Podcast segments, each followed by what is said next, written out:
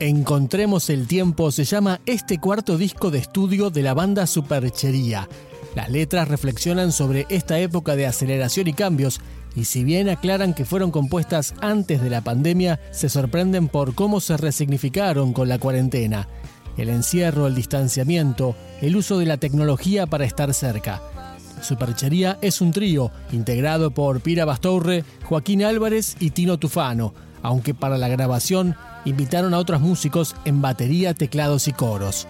Casi la totalidad del disco fue producido por la propia banda, con la excepción de dos canciones. Damián Pollack estuvo a cargo de la grabación y masterización de casi toda la placa.